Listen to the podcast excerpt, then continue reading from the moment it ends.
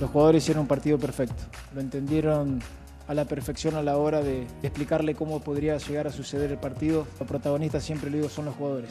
Tengo unos jugadores extraordinarios. Yo estoy orgullosísimo del trabajo que ha hecho el equipo. La ejecución del plan de partido fue casi a la perfección. El tema es que si no eres perfecto, pues te cuesta, ¿no? Porque el rival también hace lo suyo. Mira, nunca es bueno perder, pero si tenemos que perder, hay que perder así.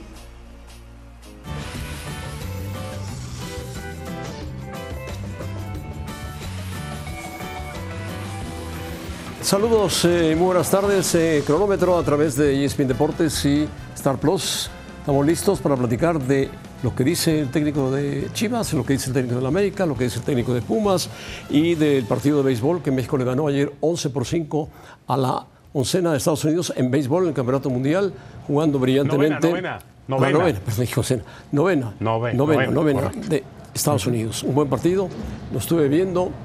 Arosamena fue uno de los grandes bateadores, si no me equivoco. ¿no? Bueno, Sí, sí, correcto, el cubano mexicano. sí. ¿Cómo estás, José Ramón? Saludo con mucho Hola, gusto. Faitelson, ¿dónde estás? Que soy un ruido ahí. No, no, en el parque de los, atrás de mí el Ah, parque de los padres de San Diego. Bueno, acuérdate que la temporada, no, no, no, la temporada está, se inaugura el 30 de marzo, cada día falta 30 menos. de marzo, Van a pues esperar ya. a que termine este clásico mundial de béisbol, obviamente, porque los peloteros de grandes ligas están jugando todos en este clásico mundial de béisbol. Gran victoria de México ayer, ahora juega mañana contra la Gran Bretaña, José Debe Ramón, ganar, el debe Reino ganar. Unido. De- Reino Debe Unido, ganarle El Reino y Unido cierra es el con Canadá. béisbol. Canadá sí. De acuerdo, Y ya que hablas de Israel, Israel ya ganó, ya ganó partidos en el Campeonato Mundial. ¿eh?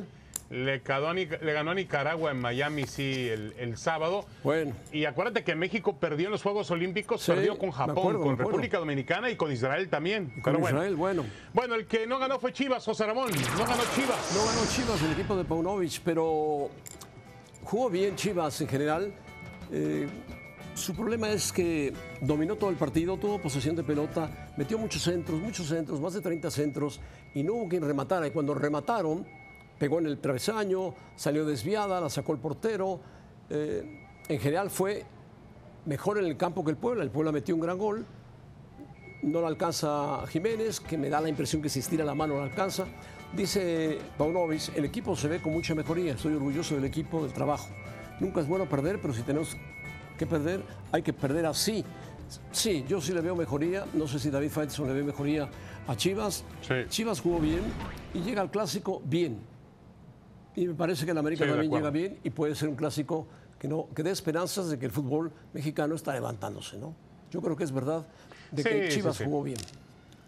¿No, Faitelson? No, de acuerdo. Y yo creo que hay que darle a, a Paunovic eh, realmente el, el lugar que merece en esta temporada. Ha hecho mucho con, con aparentemente poco. Ha puesto a competir a este equipo. Y bueno, aún jugando, eh, yo creo que fue mejor que el Puebla en el desarrollo de los, de los 90 minutos. Fue mejor que el Puebla. Hubo una jugada desgraciada porque creo que hay un desvío. Sí. En este disparo hay un desvío Pero fíjate- eh, de algún jugador de Chivas. Sí, si, la, si se estira con la mano, la alcanza a sacar. Pero bueno, Puede no pudo. ser. Puede ser. Bueno, luego unas buenas atajadas de Anthony Silva, el portero del, del Puebla. En fin, el Guadalajara estuvo arriba. Le sigue faltando poncha a este equipo. Le sigue siendo un boxeador sin el poder de puño para matar el partido. Porque hay que reconocer una cosa, este equipo genera fútbol, está generando oportunidades Sí, para claro, ganar los claro. juegos, pero le falta quien la meta. Le falta aquí la meta. Eh, estará en la banca para el partido contra el América. Eh, Alexis Vega no va a iniciar, pero estará en la banca listo para ser utilizado conforme vaya el partido. En el segundo tiempo posiblemente hay que ver que Vega tiene que encontrarle su lugar y físicamente cómo está de la operación a la que fue sometido. Ahora ya hablaremos, José Ramón, en la semana de algún tema que ya empieza a vislumbrarse por ahí, pero eh, para mí Chivas llega ligeramente mejor a este clásico. Es decir, hoy, hoy, nos guste o no nos guste, Chivas está en liguilla directo y el América en reclasificación. Claro, la diferencia Correcto. es muy poca, Es muy ¿no? Hay que decirlo es un así. punto. Pero también hay que considerar que el América mejoró mucho frente a Tigres, ¿no? Mucho.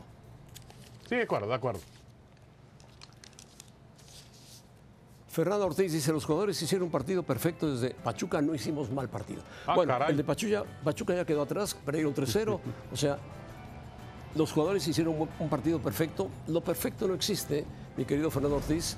No lo juega ni el Manchester City, ni el Madrid, ni el Bayern. Perfecto, ni Pumas. Ni bueno, como dijo Puente. Menos, menos. Pero Menos. América jugó bien, mejoró mucho y encontró, para mí es, es mentira, no fue perfecto el partido del América, pero fue muy bueno, muy No. bueno. Eh, sobre todo el primer tiempo. Y apareció eh, el uruguayo que juega por el lado izquierdo, Cabecita Rodríguez. Leo Suárez. No, Ah, Cabecita Rodríguez, Leo que jugó Suárez, sí. bien, Leo Suárez. Y me parece que Tigres. Tigres está como entomecido, está como detenido Tigres en el tiempo.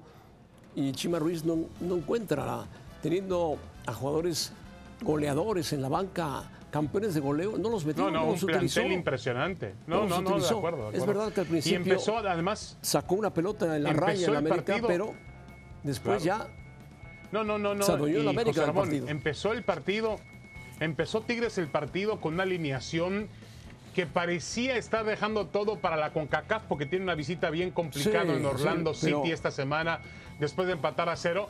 Pero con todo respeto, ni Córdoba ni Laines le aportan a este equipo No, lo nada, que nada. necesita Tigres. No, Córdoba, no le Córdoba aportan es, suficiente. Ya lo hemos dicho. Tiene clase, pero es mucho, mucho pecho frío.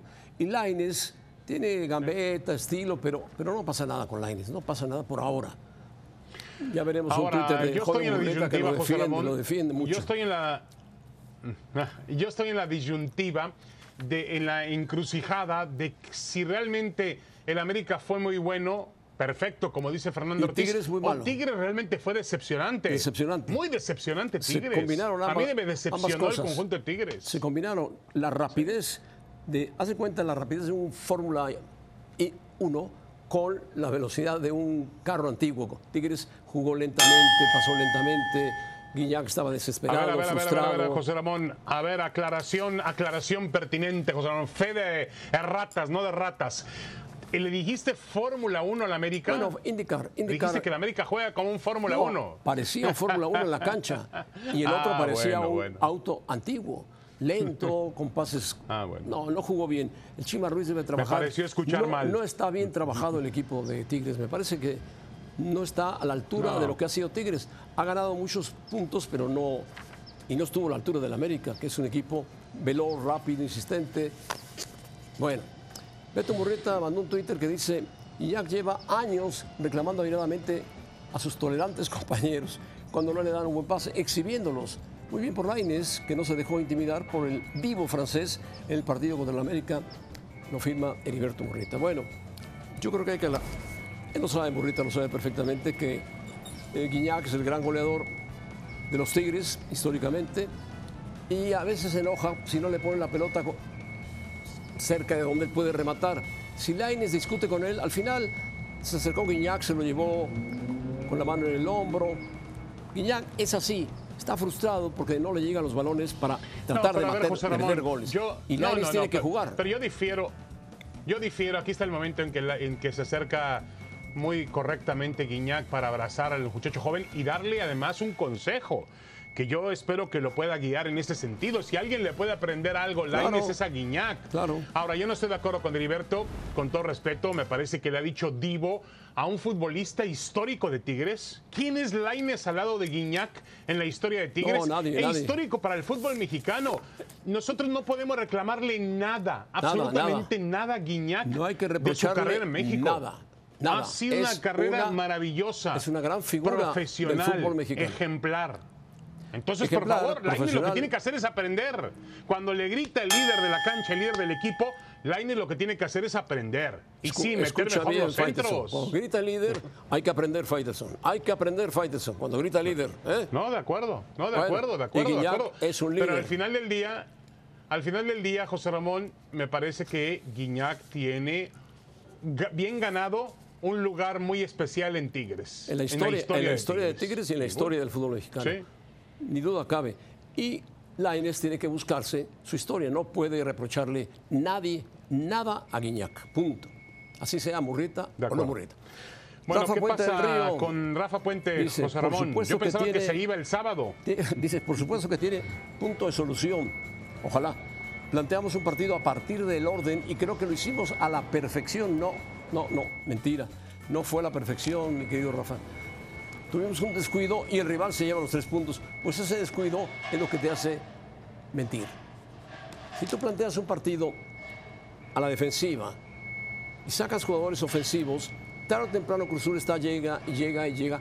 Te hace una gran jugada, una gran jugada entre Antuna, Rivero y el remate de Escobosa y te acaban faltando cinco minutos el partido para terminar. Y te ganan el juego porque Cruz Azul se fue encima de Pumas.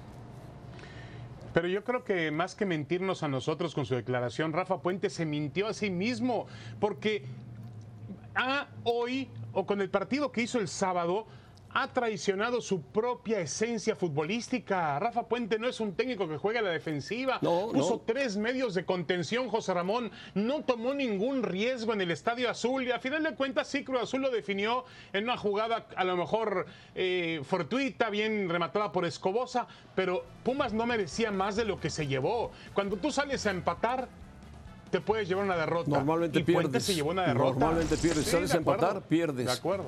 Y, y bueno, cuatro victorias en sus últimos 29 juegos. Están contando todos los juegos que Lobos y A mí lo que me impresiona, José Ramón, con todo respeto para Rafa Puente y para el papá de Rafa Puente, que yo quiero y admiro mucho, que es compañero nuestro, pero a mí me, a mí me, me- me- me impresiona el cinismo de los entrenadores. Es decir, no, no, no, jugamos un partido perfecto, un error del nuestro, la- una pifia, el rival lo aprovechó. A ver, por Dios, mira Perdiste- dónde tiene perdiste el Pumas. partido, mira el dónde tiene a Pumas. Bueno, Bueno. decim- decimocuarto de la liga. Pero sabes una cosa, de los técnicos, repechaje. los técnicos, la gente del fútbol no sabe renunciar, no sabe decir, ya no pude más, No, mejor no. que venga otro, hagamos un... No sabe, no sabe, porque se aferra al contrato y se, aferra se a que lo liquiden bien para irse. Sí, se aferra a sus ideales, se aferra a que las cosas se van a componer. Ha ganado tres, ha empatado dos, ha perdido seis. Está igual que Benjamín Mora, que ha ganado un solo partido. O Chima Ruiz de Tigres, que no le ha encontrado la mira a los Tigres. Bueno, están en la mira.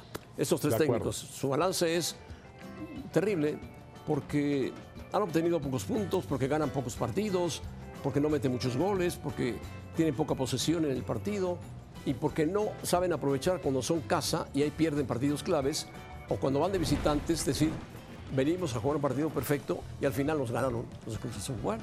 Para la suerte, José Ramón de Benjamín Mora está echada. Yo creo que el Grupo Orlegui, eh, le va a dar la oportunidad de que dirija el partido contra, mm, contra el Olimpia de Honduras para ver si le puede dar la vuelta. Está 4-1 el marcador, van a jugar en el Estadio Jalisco. Yo creo que va a ser muy complicado al equipo de Troglio darle la vuelta. Y me parece que está todo listo ahí. Andaba ya el negro Almirón el fin de semana en el Estadio Jalisco. Anda rondando por ahí también Jimmy Lozano. Están hablando con algunos candidatos ahora. Lo de Rafa Puente, José Ramón, extraña. Pumas es un equipo que no puede darse el lujo de perder tantos partidos en la temporada. Ha perdido seis juegos. Seis juegos, ha perdido Rafa cuatro Puente. de forma Y el equipo consecutiva, está ¿eh? ahí al borde. Cuatro de forma consecutiva, sí. Sí, y, sí. y además, este, uno diría, bueno, el equipo jugó al fútbol bien el sábado en el Azteca. Insisto, no jugó bien. Jugó contra los propios ideales de Puente. No salió a buscar el partido. Salió con miedo, salió a conservar. Y a final de cuentas, un entrenador, que también es un entrenador, hay que decirlo. sí, sí. El estilo del Tuca Ferretti es un estilo conservador, pero le ganó el partido. Y punto. Fíjate, de los, y últimos, se llevó los tres David, puntos. de los últimos seis partidos ha ganado un solo partido el técnico Rafa Puente y los Pumas. Ganó Mazatlán, en Mazatlán dos goles a uno. Perdió con Tigres, perdió con Ecaxa, perdió con Chivas, perdió con Puebla y perdió con Cruz Azul. Nada más. Bueno, No, no. En fin, Un desastre. vamos a hablar, vamos a hablar de clásicos. Entre ellos, el clásico de béisbol que se jugó ayer, México-Estados Unidos, el clásico de Chivas y el Barcelona-Real Madrid.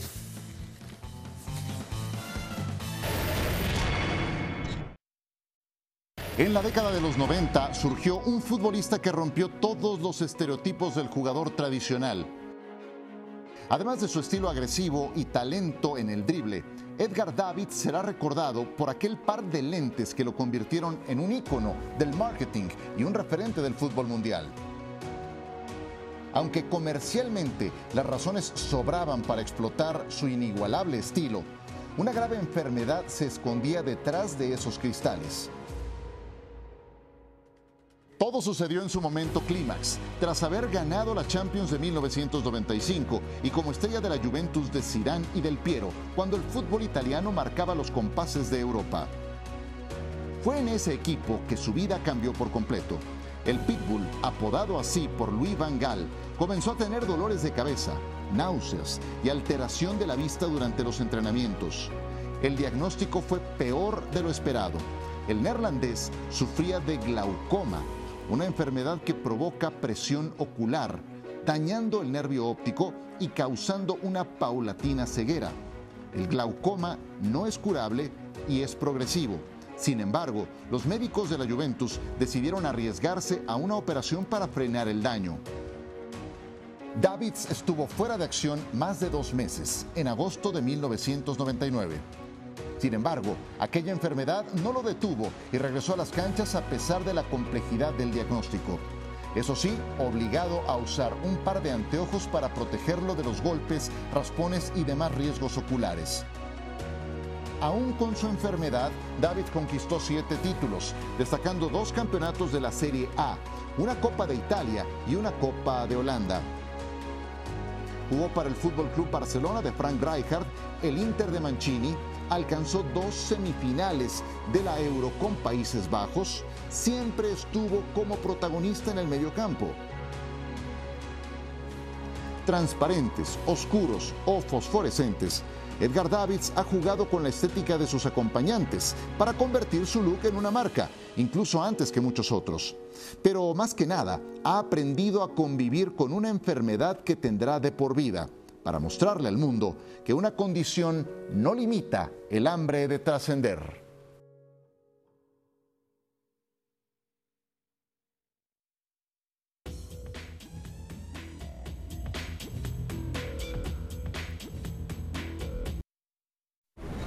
Claro que va a sufrir, claro que, está, que va a sufrir. De esta manera que están jugando los muchachos, como te lo dije y se los vuelvo a repetir, estoy tan orgulloso de, cada uno de, estos compañeros, tanto como los que nos toca iniciar como los que entran de, cambio.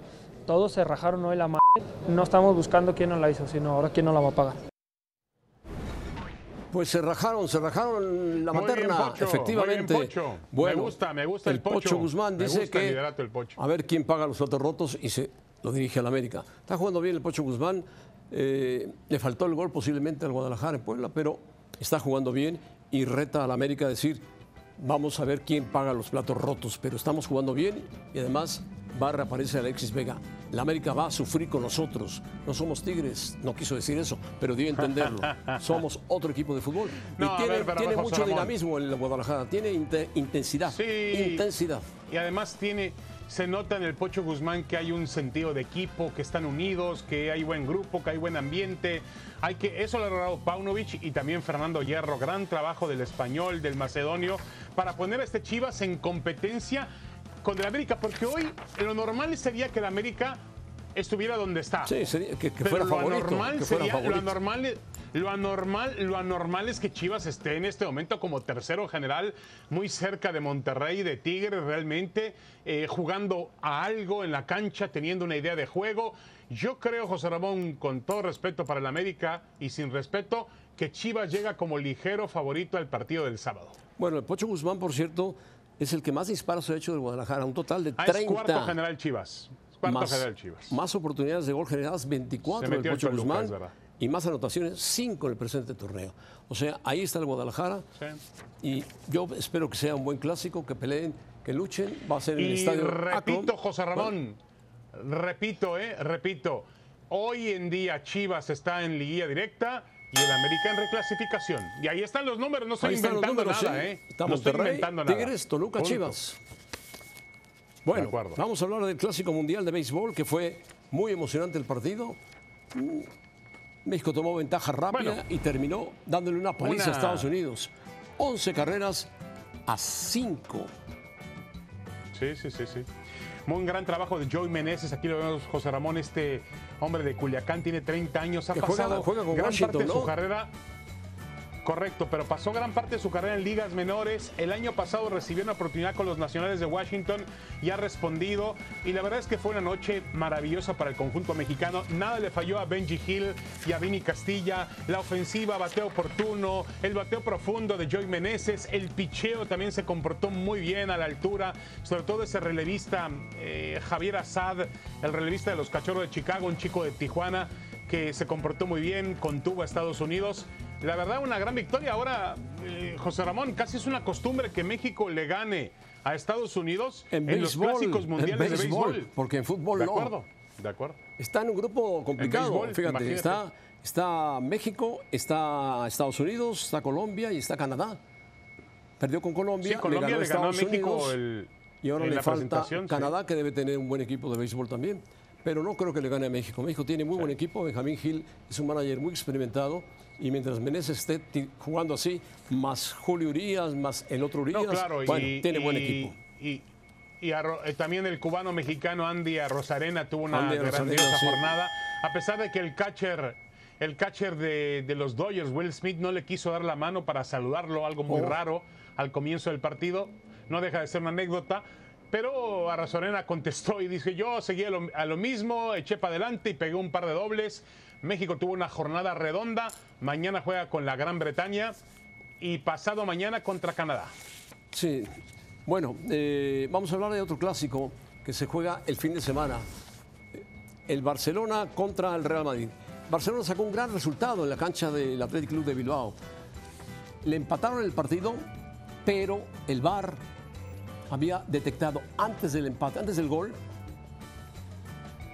de Nico Ibáñez, que había habido una mano de Muniain. Y ahí se acabó la posibilidad de que el Atlético sacara el empate frente al Sí, Barcelona. el problema, José Ramón, ¿sabes cuál es el problema? Que ahora el, Ba- el Barcelona, cada decisión Todo- arbitral todo lo con que el se tema marque, de sí, Negreira sí, sí, y todo sí. asunto, claro, genera polémica.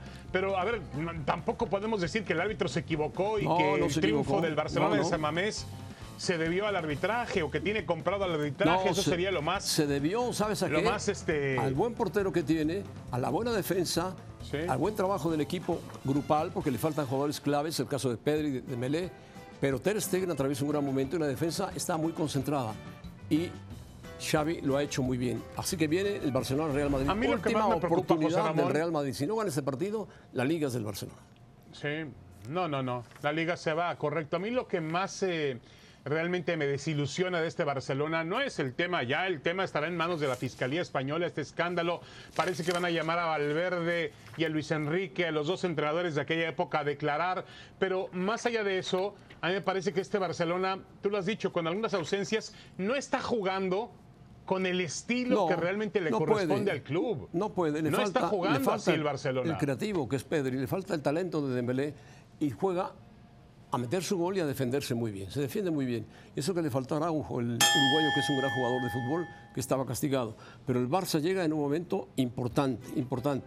Ahora, eh, de acuerdo a la situación, el Real Madrid puso esto sobre el caso Negreira. Real Madrid manifiesta su profunda preocupación sobre la gravedad de los hechos. Se personará en el procedimiento en cuanto el juez lo abra a las partes perjudicadas. O sea, el Madrid se mantiene a la expectativa, esperando que la Fiscalía decida qué ha pasado, qué ha sucedido. Entonces el Madrid se manifestará de acuerdo a su situación. O sea, el Madrid no es que se meta en el asunto del Barcelona, ni mucho menos. Simplemente esperará el dictamen de la Fiscalía sin tratar de molestar o influir al cuadro catalán. Sí, mira, yo creo que tardó un poco el Madrid en meterse en el asunto, en Porque exponerse es delicado, es delicado el tema, es delicado.